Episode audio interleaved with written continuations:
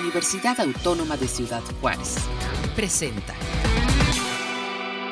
Amigos, ¿cómo están? Bienvenidos. Qué bueno que se encuentran con nosotros. Gracias por enlazarse el día de hoy, Día Mundial de la Diabetes, donde en UACJ Radio estamos precisamente reflexionando sobre pues, los temas de prevención, diagnóstico, tratamientos y concientización eh, lo que vive una persona con diabetes, pues es algo que solamente ella y su familia pueden eh, compartirnos y es por eso que en este espacio el día de hoy estaremos platicando sobre el día a día con diabetes, testimonios y vivencias y quiero agradecer a quienes nos acompañan el día de hoy y quienes van a estar con nosotros eh, pues compartiendo. Primero le doy la bienvenida a Elizabeth Wickman que está aquí con nosotros. Te damos la bienvenida Elizabeth. ¿Cómo estás? Muy bien Armando, un placer estar aquí. Gracias, gracias. Está también con nosotros. Le doy la bienvenida al ingeniero Gerardo Acuña Salazar, quien nos viene a compartir parte de su testimonio. Bienvenido, ingeniero. Gracias, Armando. Gracias por acompañarnos. Y nos da mucho gusto recibir al doctor Gerardo Hernández García, eh, pues quien tiene pues dentro de sus pacientes precisamente muchos de ellos con diabetes y que está aquí con nosotros. Le agradecemos el tiempo porque en verdad sabemos que es bien valioso para ellos. Bienvenido, doctor. Gracias por acompañarnos. Al contrario, muchas gracias por esta oportunidad. Además, pues fue catedrático de la UACJ, luego que nos comente en algún momento esos tiempos en la UACJ. También está con nosotros Juan Manuel Arroyo Almada, nos va a dar un poco sobre su testimonio, pero también un proyecto que está realizando como estudiante universitario. Muchas gracias, Juan Manuel. Un momentito te, escuchamos, ¿sale? Eh, vamos a comenzar precisamente, eh, eh, doctor Gerardo Hernández, hábleme un poco sobre, sobre esta parte en la que a usted le ha tocado en los últimos, pues en las últimas décadas estar eh, pues eh, eh, generando todo este trabajo de educación y concientización contra la diabetes y otras enfermedades. Hábleme un poco por qué es importante el que nosotros conozcamos y nos adentremos a estos procesos de conocer las enfermedades, tengamos o no tengamos un familiar que padezca de ella, porque parece que solamente nos interesa cuando alguien eh, padece eso, está cercano a nosotros o cercano a nosotros y decimos, ah, bueno, pues eso sí existe, ¿no? Porque estamos en unas realidades a veces muy desafortunadas de lo que conlleva cuando una persona comienza a ser diagnosticada y a vivir ya toda su vida con, eh, con diabetes. Bueno, este, esta inquietud empezó hace como 35 años. Y pues yo veía que la diabetes pues ya, ya se hace un problema muy serio aquí en la frontera. Eh, y me puse a preparar un curso. Y, formamos un, el primer círculo de diabéticos, el primer grupo de diabéticos que se hizo aquí en Juárez. Eh, aproveché una plataforma que se dio en, una iglesia católica, María Madre de la Iglesia. Y, ahí formamos el primer este, círculo de diabéticos. Entonces tenían, se anotaban 20, 30 familias para ir al curso, que eran 10 pláticas. Eh, y tratábamos de hacerlas bien completas. Y terminaban la mitad. Y de esa mitad íbamos haciendo, formamos el grupo, el segundo grupo era como primaria, secundaria, para irlos entrenando. Eh, yo me di cuenta de que esto eh, eh, era muy necesario la educación, la concientización. y yo quiero reforzar esto porque siempre lo reforzamos, lo hemos dicho por todos lados. La educación, y concientización del enfermo diabético y su familia no es parte del tratamiento, es el tratamiento en sí. O sea, fíjense, fíjense estas palabras que nos dice el, doctor Gerardo. No es, el, no es parte del tratamiento, es parte de... Es todo. E, e, estamos en una cuestión muy... Eh, pareciera que en ocasiones podemos decir, no, pues es tu enfermedad, ah, pues atiéndete como puedas. Eso puede suceder, eso sucede con las familias a veces, doctor no solamente con la familia, sino con muchos enfermos, eh, hombres. El hombre generalmente eh, piensa que nunca le va a pasar nada, ¿sí? Eh, que como decimos nosotros, se creen Juan Camamey. Ahorita, Masca chicles. Fuma mota y tiene viejas de a montón. dijo y tururú. Nos faltó el tururú. Y, y ahorita precisamente tenemos un grupo de cuatro gentes y mañana operamos a uno también de 44 años, en la edad, en esa edad. ¿En 44 años lo va a operar? Sí, de pie diabético y trae una lesión muy fea. Y los otros, e inclusive tenemos aquí un trabajador de la universidad, a este David, Sí, sí, sí. y este y, y otros dos más. O sea, son cinco que haz de cuenta que cayeron así los cinco.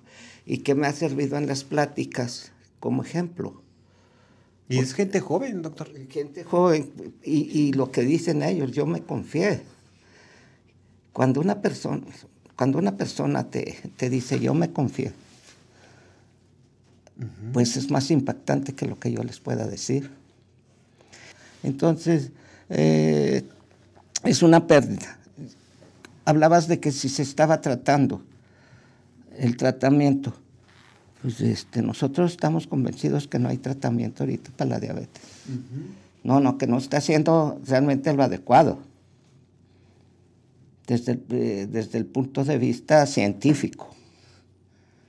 Ahorita eso te va a hablar el, mi tocayo, el ingeniero Gerardo Acuña, que él es una persona que ha, este, lo ha experimentado. Eh, próximamente se va a lanzar en el, el libro el, que se llama Protocolo para el Tratamiento del Control de la Diabetes. Y ese, esta parte del protocolo y esta parte de esto que nos, nos, eh, nos comenta este doctor Gerardo es parte ya de todo el conocimiento, de todo el caminar que han ustedes ido, ido desarrollando en estos, en estos grupos de apoyo. Y precisamente en ese sentido, eh, este eh, ingeniero Gerardo Acuña, háblenos un poco sobre, eh, sobre su, su proceso como, como persona con, con, con diabetes. ¿En qué momento usted eh, es diagnosticado y qué sucede en, en, su vida cotidiana, cómo se trastoca eh, pues, su realidad ante el, el, conocimiento, bueno, pues de saber que, que eh, tiene este, este, esta enfermedad. Ok, yo trabajé, laboré alrededor de 30 años en la industria maquiladora, la mayor parte de ellos como gerente de planta y en plantas en las que producíamos productos de que tienen que llegar a alta calidad, porque por ello circulaba la gasolina que va a los inyectores en el carro. Entonces, cualquier error de mi gente provocaba un problema que podía traer como consecuencia la muerte de los tripulantes de los vehículos. Entonces, obviamente todo eso tenía que, que estar muy pendientes de lo que hacíamos y trabajar, eh, que todos los turnos trabajaran con un alto nivel de compromiso y de calidad. Entonces yo siento porque había estado sano. A los 50 años eh, que nos hacen el medical check-up anual, este, se me, me, fue informado que tenía diabetes. Entonces me hicieron todos los estudios y efectivamente tenía diabetes y luego ya me dijeron que tenía problemas de triglicéridos, colesterol y todas enfermedades que van conjuntas a la diabetes. Entonces me estuvo tratando médico de ahí de la compañía y luego yo fui con médico particular y las medicinas que se me habían dado era lo clásico, metformina y glibenclamida. Y pues yo me sentí confiado, pero empecé a caer. ¿Tuvo usted ese proceso, ese tiempo de, de negación? De, al principio, sí, sí, eh, pero tuve una experiencia, otro de los ingenieros, el que fue mi jefe, a él le habían diagnosticado problemas con el corazón, entonces él lo negó y se negó a tomar las pastillas, como a los seis meses falleció de un ataque al corazón. Oh. Entonces con esa experiencia, este, yo ya, ya, no me quise poner en riesgo y sí seguí uh -huh. los procedimientos claro. que me dijeron los médicos. Claro, porque, eh, permítame un momento ahí, este, precisamente, ingeniero. Eh, esta parte de la negación, doctor Gerardo, es una, es una realidad en el primer momento de los diagnósticos de las personas y entonces parece ser que a veces van, van ahora sí que peregrinando de doctor en doctor para que, este, les dé una, una, información diferente a la que ellos, ellos quisieran escuchar, ¿no? ¿Qué, qué, pasa en ese momento con él y con, con, la familia de una persona con diabetes? No solamente en la diabetes, en cualquier eh, enfermedad crónica, es un mecanismo de defensa en negar, automático. Y es una esperanza que tienen, eh, por un lado, este, la educación que traemos, que se maneja de las pastillas mágicas. ¿Qué vas a hacer tú para ayudarte? No, yo voy por mi pastilla, ya voy a batallar, voy a tener que, que tener una dieta especial para mí y otra para los demás. La ignorancia porque la mejor dieta para todo el mundo es la dieta del enfermo diabético. En lo personal yo no les prohíbo nada. Eh, y entonces están buscando una fuga, una tablita de, salvación. Yo no les prohíbo nada porque eh, lo ideal ¿Cómo es el tratamiento? A ver, vas con el licenciado en nutrición. Yo aquí conocí mucho cuando esperaba a los chicos de maxilofacial allá en la biblioteca y se quedaban nada más los que se interesaron en, que les explicara algo. Los demás. Entonces, ¿qué te hacen? Diabético no puede comer esto, esto, esto, esto. Y hemos perdido lo primero que me enseñaron a mí eh, en mi alma mater, que es Lunam somos individuos. Tú puedes comer una cosa y no te altera tu glucosa o te altera poco, mucho, nada. Pero de lo que tú puedes comer y no te altera, a él le puede alterar a mí, a, cualquiera. Entonces hay que individualizar ese tratamiento. Y ahí es donde te va a explicar el ingeniero. Se tiene que hacer una base de datos. Nosotros usamos el método científico. O sea, no es necesario saber tanto de diabetes, sino usar un método y aplicarlo realmente. Claro, y, eso implica una, una, disciplina, ingeniero. O sea, implica una disciplina, que es a veces a lo que estamos nosotros este, negados, ¿no? No solamente en la alimentación, sino en todo ya nuestro esquema de vida. Háblenme un poco sobre cómo fue irse enrolando en esta parte de, esa disciplina. Ok, una vez que ya me diagnosticaron y que me dieron ese tipo de, medicina que seguí tomando por muchos años y me seguí sintiendo mal, un día en el radio justamente escuché que estaban entrevistando al doctor y al doctor Hernández y este él habló en, en, su explicación, habla justamente de eso, de que somos individuos y que la enfermedad que yo tengo, este, algunos alimentos me pueden causar más problema que a otras personas. y también lo que me gustó cuando escuché en el radio es que se basaba en datos. Yo soy ingeniero, te digo, en una situación muy conflictiva en la maquila y utilizaba mucho el sistema estadístico para ver nuestros productos. Entonces nosotros hablamos con datos. Nada de que yo pienso, yo creo, yo asumo. Eso está prohibido. dime con datos, hechos, para poder tomar una decisión. Eh, fue lo que escuché en esa plática y me acerqué al grupo de, diabéticos de la Cruz Roja, la cual el doctor Hernández eh, la dirige. Y justamente oí y vi lo que me interesaba. Entonces ya acudí con él y se me dijo una cuestión. El tratamiento es muy fácil, pero es muy difícil a la vez. Es decir, fácil si lo quieres llevar a efecto, pero difícil en que te tienes que disciplinar. Entonces, ¿qué es lo que había que hacer? Bueno, quitar comida chatarra, quitar bebidas azucaradas, quitar excesos. No se me prohibió nada. Pero, por ejemplo, si te vas a comer un pedazo de chocolate, que sea un pedazo de chocolate, no toda la barra. Si vas a tomar refresco, yo lo eliminé, pero pues preferimos, preferimos tomar agua, agua mineral o agua de limón endulzada con azúcar morena que no sea refinada. Entonces todas esas pequeñas cosas aunado a una comida saludable, es decir, incrementar el insumo de vegetales y de frutas.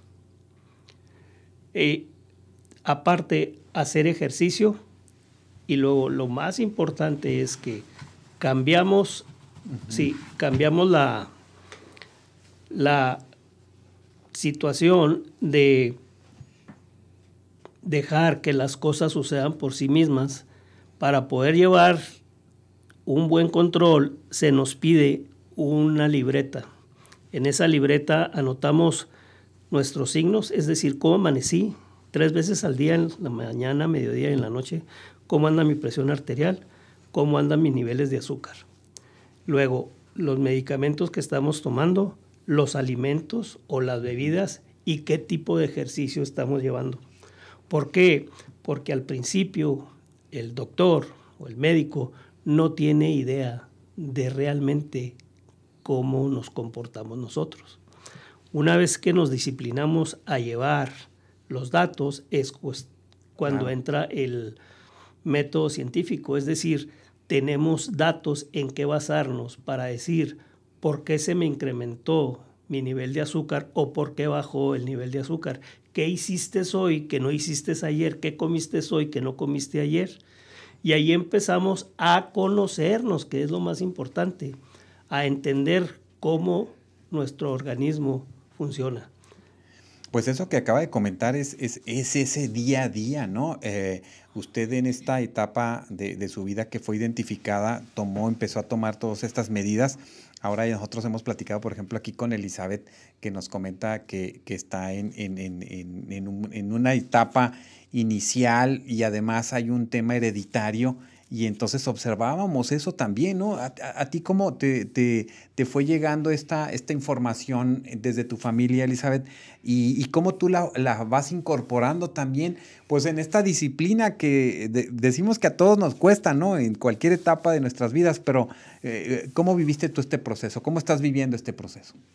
Bueno, hace aproximadamente, no, más bien hace un año, fue que yo me enteré que traía la glucosa un poco alta.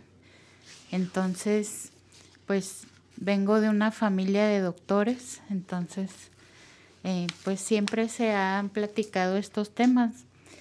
Entonces yo comentándolo con mi hermano mayor, que es como el que me ha ayudado en estos temas de salud, me comenta que pues que estoy en una fase como de prediabetes y que es mejor hacer algo desde ahorita, antes de que avance más y se compliquen las cosas. Entonces, más o menos en diciembre, eh, que ya pasamos toda una serie de tomar medidas todos los días, la glucosa, la presión, o sea, ya llevamos como un control y más o menos en diciembre este empezamos empiezo a ver otro doctor ya más específico y me empieza a controlar. Eh, no necesité de medicamento en sí para la glucosa, pero un poco para la presión sí. Entonces, ese mismo me ayudó un poco a ir bajando la glucosa. Entonces, pero sí, como dice el ingeniero y como dice el doctor, requiere de mucha disciplina en la alimentación, en conocerse, yo fui identificando qué alimentos me hacían que se me subiera más la glucosa. Claro, claro, y bueno, pues esto genera, bueno, estamos también pasando una etapa de pandemia, estamos pasando una etapa de encierros, una etapa en la que pareciera que nos decían que nos saliéramos, se, eh, aquella gente que era muy disciplinada con sus ejercicios, con muchas, a lo mejor detuvieron un poco o buscaron la manera creativamente de de, plantearse ¿no? En, en, en, estos, en estos nuevos tiempos. Y, ahora que escuchaba yo a Elizabeth y también veía yo cómo los jóvenes eh, tienen que ir buscando y entendiendo estas realidades que puedan muchos de ellos estar padeciendo, porque hay, hay, hay niños que, ya nacen inclusive con, con, este, con el padecimiento, con la diabetes pero hay alguien, eh, otros que, los, que lo pueden ir eh, obteniendo o adquiriendo a lo largo de, de, la vida. Por eso que yo le agradezco a Juan Manuel este, que esté aquí con nosotros, este, acompañándonos, eh, Juan Manuel Arroyo Almada, que nos platiques, Juan Manuel, este, tú eres estudiante universitario y bueno, platícanos tú cómo te, te, te sientes de ser, de ser diagnosticado, qué pasó cómo te diagnosticaron es, diabetes y, qué pasaba en tu mente. ¿Tú pensabas que esto podía pasarte a ti tan, joven, pues? ¿Cuántos años tienes? Tengo 24 años. 24. Sí, eh, me diagnosticaron el año pasado. Estaba yo de vacaciones y una tía mía eh, al verme me dice, oye, ¿te, ¿te ves más delgado? Y le dije, no, pues no es que esté haciendo ejercicio o llevo una dieta o algo por el estilo. Y pasaron los meses y seguía bajando de peso. Entonces, pues ya se me hizo preocupante. Eh, fui al médico y me hicieron exámenes de, de sangre y este, también preguntándome si tenía algunos síntomas como eran eh, orinar en la noche varias veces y tomar mucha agua, tener mucha sed que eran cosas que tenía, entonces ya pues me hicieron los exámenes y fue el diagnóstico y me dijeron que pues sí, tenía diabetes tipo 2. Y pues por mi mente, pues sí fue medio sorprendente, pero pues la verdad no fue... No, fue preocupante, pero no, no fue aterrador, no fue algo que, que me asustara mucho porque siempre estuvo mi familia apoyándome, eso fue algo muy importante. Siempre desde el principio les conté y estuvieron ahí conmigo y también tengo médicos en mi familia, entonces pues fueron con los primeros que hablé y tengo otros tíos que tienen diabetes y pues no diría que me asesoraron, pero me dieron consejos y me hicieron sentir más tranquilo.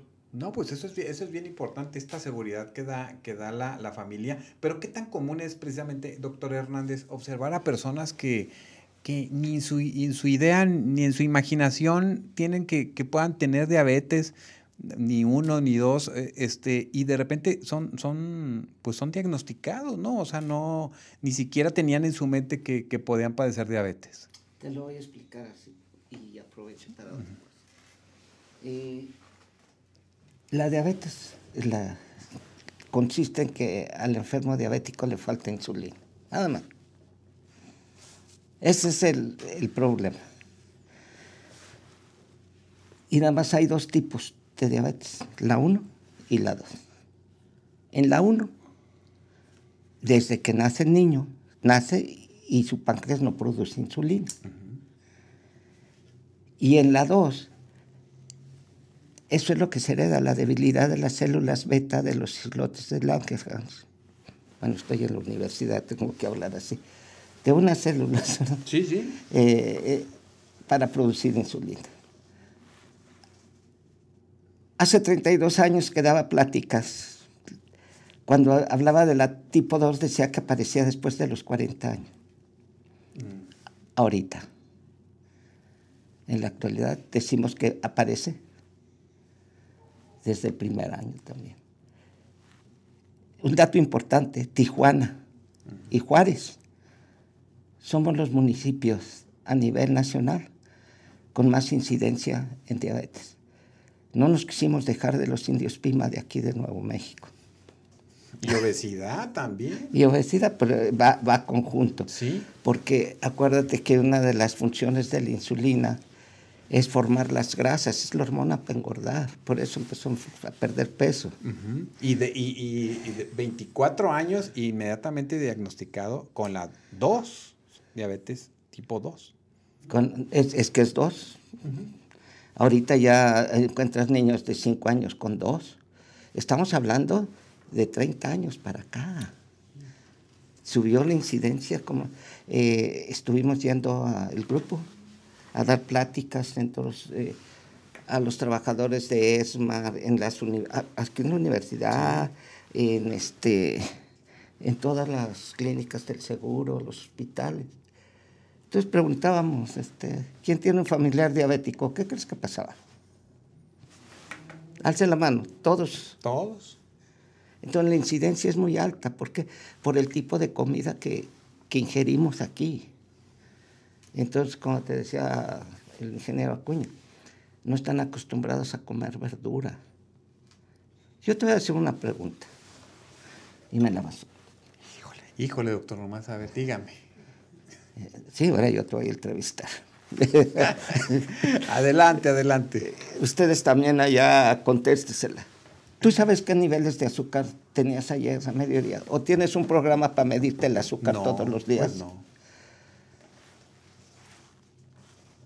¿Verdad? Si no tenemos cuál es el problema, ¿qué solucionas? ¿Qué vas a solucionar si ni siquiera sabes el problema? Es correcto. O sea, no hay ese registro, no tenemos esa y si cada mes te hacen, o cada dos meses, o cada tres meses te hacen un examen y con eso te van a controlar. Se los dejo de tarea a todo el público también. Sí, o sea, fíjense. Eh, El problema está así de ese tamaño. De ese tamaño. Claro, y si no estamos Y disciplinados. son millones. No, pues eh, eh, Son- desafortunadamente. Son millones aquí en Juárez. sí. No, no, nuestra Es América. preocupante. No, Juárez. Juárez, Juárez. En- a, Estamos nivel mal, de- muy mal. al- a- a nivel república, el 50% es diabético. Ahora te voy a contestar la pregunta. Son como 14 millones, ¿sí? Porque las estadísticas ya es como... Que saben que son diabéticos, pero hay otros 14 millones que no lo saben. No, Contestado. Híjole, no, pues imagínese usted entonces, este, el que no venga con su registro en la semana no va a venir aquí a la... Fíjense qué, importante podría ser esto, ¿no? Como, como una, una parte de nuestra, de nuestra eh, eh, cuidado que tenemos que tener por nuestra salud. Ahí, eh, pre- precisamente ahí, este... Ahí ingeniero- está la negación que me pedías. Sí, sí, sí, sí. lo que le preguntaste. ¿Hubo negación? ¿Hubo negación? Ahí está la negación. Porque ni siquiera lo saben. No, pues Entonces- no, no tenemos algo que lo mida, que estemos con certeza. Quizás podemos tener algún, alguna situación, alguna, ay no, pues eh, este, estoy orinando este día, o tengo mucha hambre, o, o todas estas este, situaciones que podemos decir, Este sintomatología. día no lo tenemos que ver nada más como el Día Internacional de la Diabetes, sino que nos recuerde que la diabetes es una enfermedad muy seria y que actualmente está- se ha convertido ya en un problema socioeconómico cultural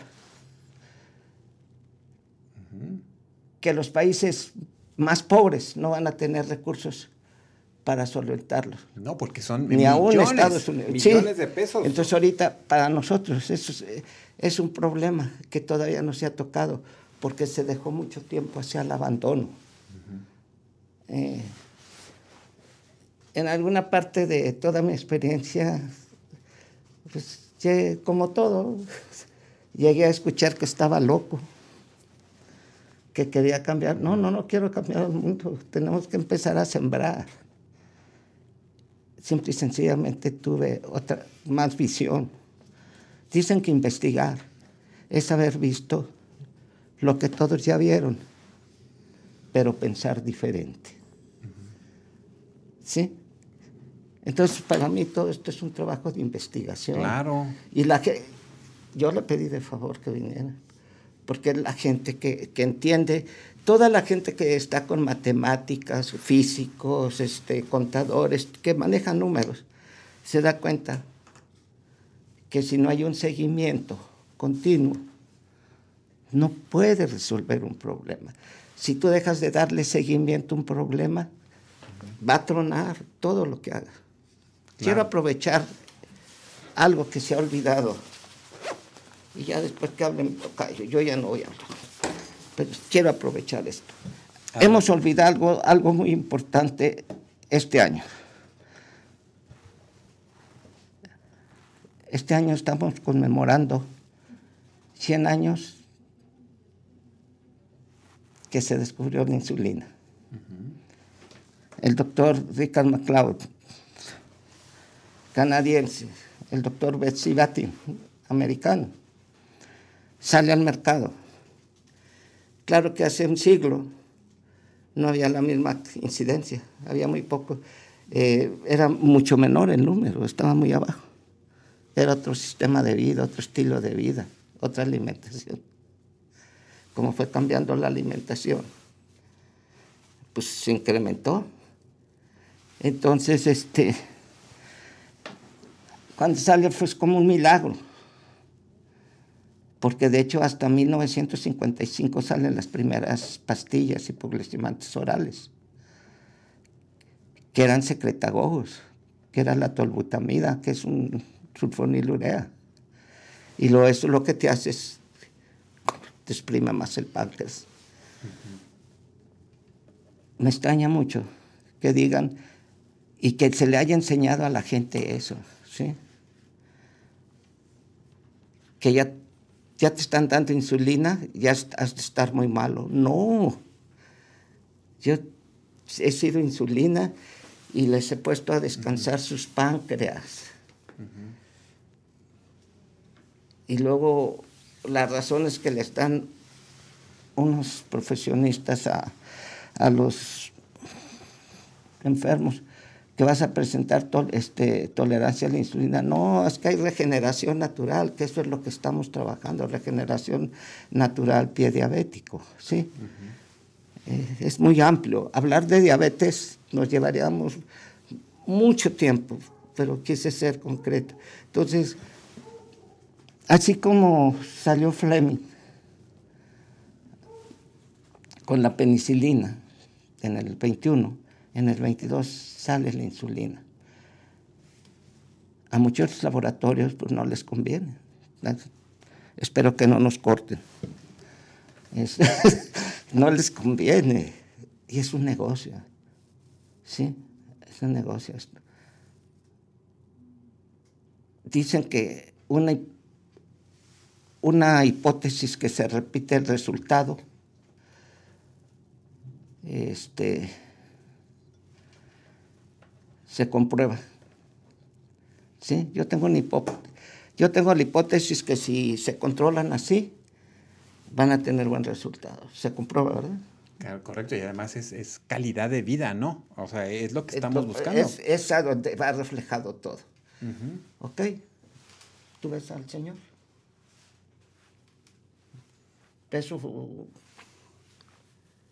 ¿Tiene cara de diabético? Pues yo creo que la tenemos más tú y yo. Ay, no me diga eso, porque ahorita, me voy al, al, tamizaje. ¿Sí me entiendes? Él, está completo, todos mis pacientes están completos, los que siguen, los que trabajan. Claro. Y los que, eso, los que se disciplinan, los que trabajan, ¿verdad? Yo sé, yo aquí no... ¿Cómo, le ha ayudado precisamente, ingeniero, el, el, los, el grupo? ¿De qué manera a usted lo ayuda ese grupo, este, porque eh, pues en realidad son muchas cosas que, es imposible, a lo mejor inclusive hasta un familiar, que no van a poder entender o que no vamos a poder entender. Este, pero estos grupos, eh, ¿cómo lo ha sentido usted? ¿En qué le, le han ayudado este círculo de, de, diabetes? Ok, nosotros nos reunimos, bueno, cuando yo inicié, nos reunimos en el círculo de diabéticos de la Cruz Roja, aquí enseguida, aquí en la Henry, Henry Dunan. Y pues la realidad, la primera vez que llegué, me sorprendí. Yo pensé que todos los eh, enfermos diabéticos estaban como, al menos como estaba yo, es decir, con mi cuerpo completo y quizá con algunas molestias, pero llegué y había una cantidad considerable de personas a las cuales se les habían amputado dedos, se les habían amputado pies, se les habían amputado piernas y andaban en silla de rueda. Entonces, al ver cada semana esa realidad, te motiva a decir, yo no quiero estar así. ¿Qué tengo que hacer? Disciplinarme. ¿Qué hago? Ejercicio. ¿Cómo hago mi ejercicio? A mí me gusta caminar. Camino en promedio 5 kilómetros diarios. Y luego la alimentación, ya sé que tiene que estar basada en verduras, principalmente ensaladas y fruta. Inicialmente empiezas a tener este, un shock con ese tipo de alimentos porque no estás acostumbrado ellos. Estamos acostumbrados a lo como a la grasita y estamos acostumbrados a los sabores.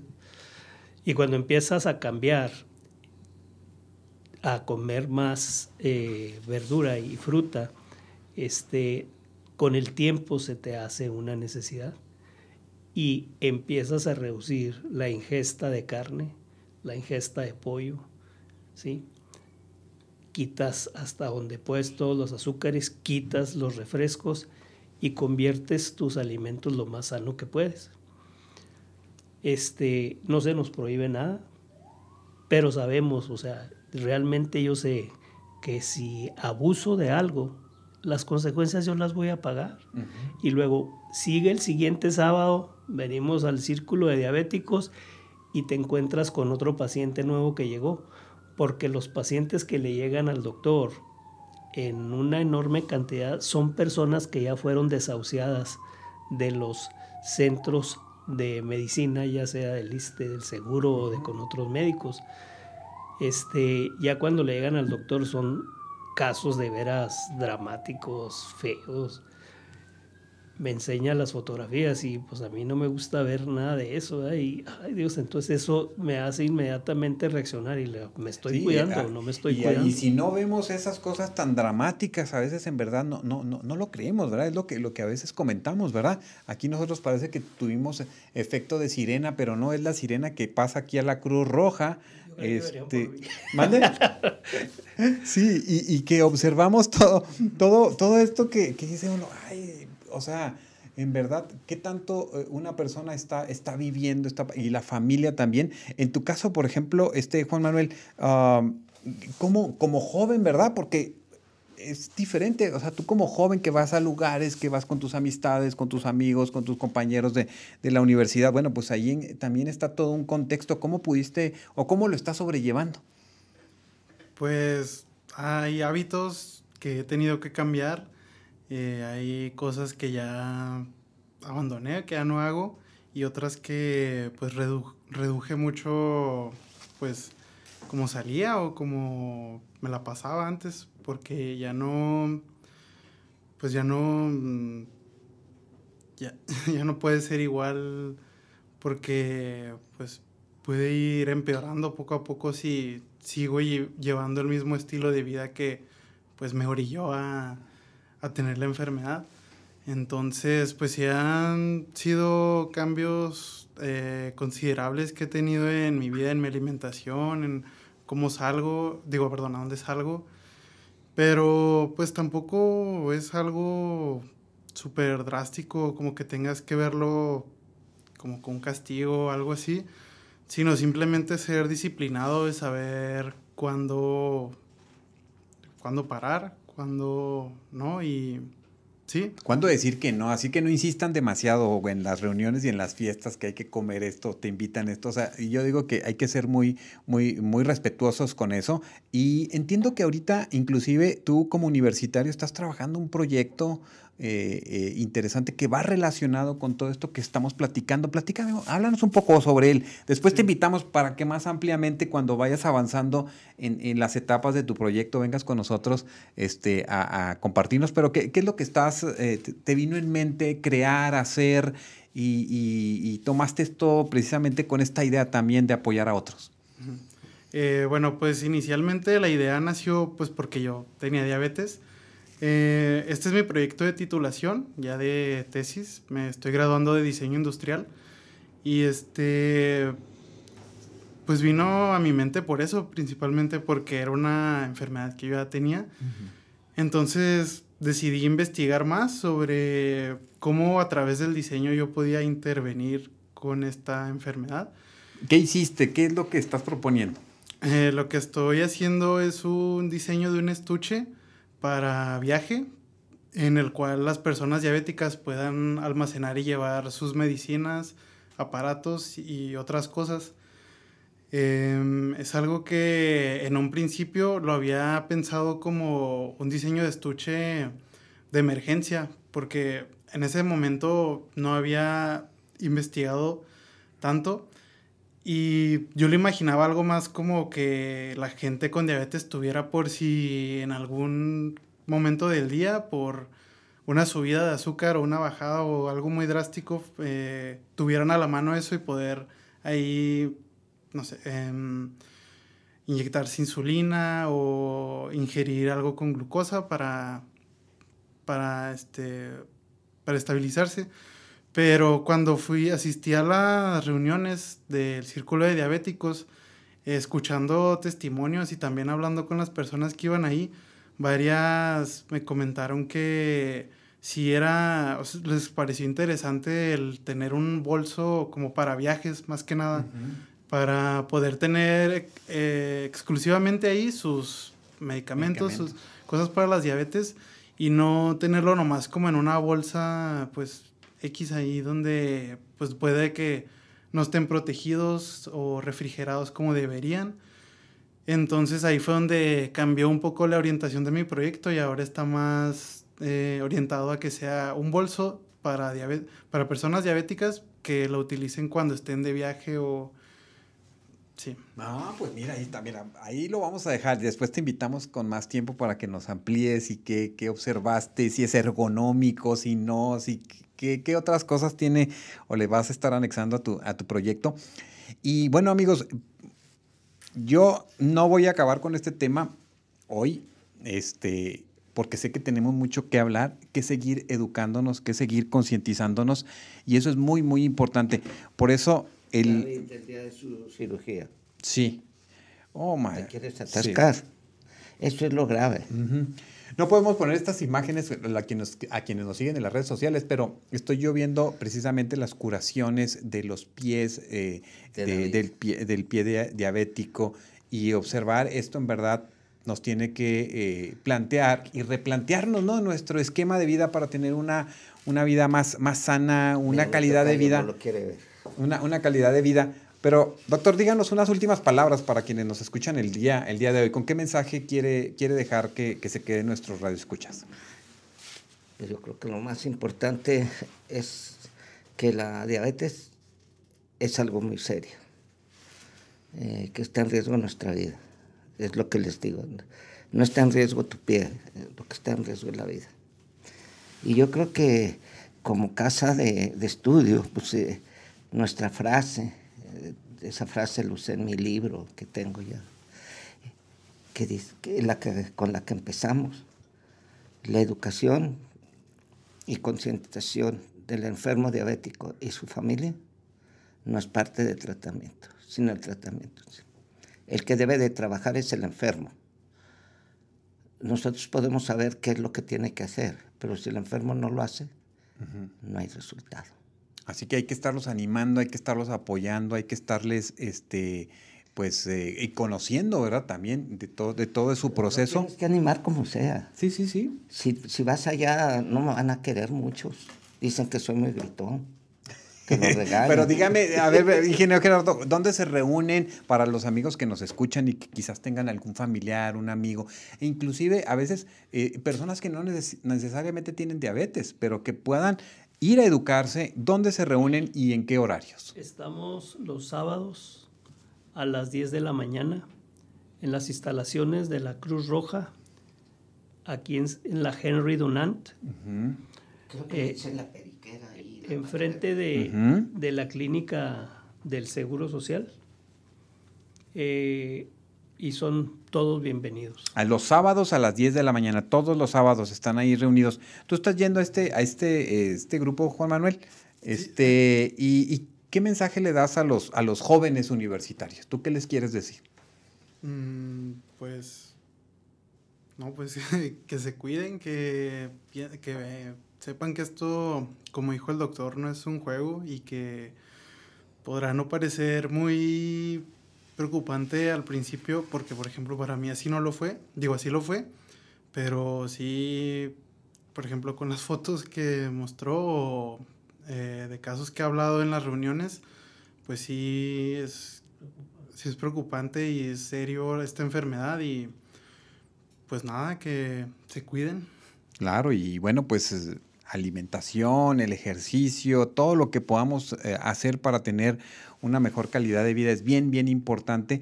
Eh, indudablemente sabemos que, una persona con diabetes padece todo esto, situaciones de buen ánimo, de mal ánimo, y bueno, pues esta vida que, que depende de toda una disciplina, ¿no?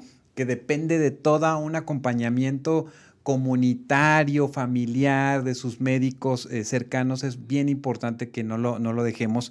Y bueno, pues el día de hoy quisimos estar tocando estos temas con ustedes, precisamente y no con el objetivo de que nada más es el Día Mundial de la Diabetes, porque aquí hablamos constantemente de estos temas. ¿Y qué les parece si les invito en otro momento para seguir hablando y para seguir colocando eh, pues estos puntos, para seguir educándonos y conociendo más sobre los temas? Doctor, muchas gracias eh, por acompañarnos. No, muchas gracias por la oportunidad es importante para nosotros como grupo de diabéticos de la Cruz Roja, institución que respetamos mucho, somos Cruz Roja.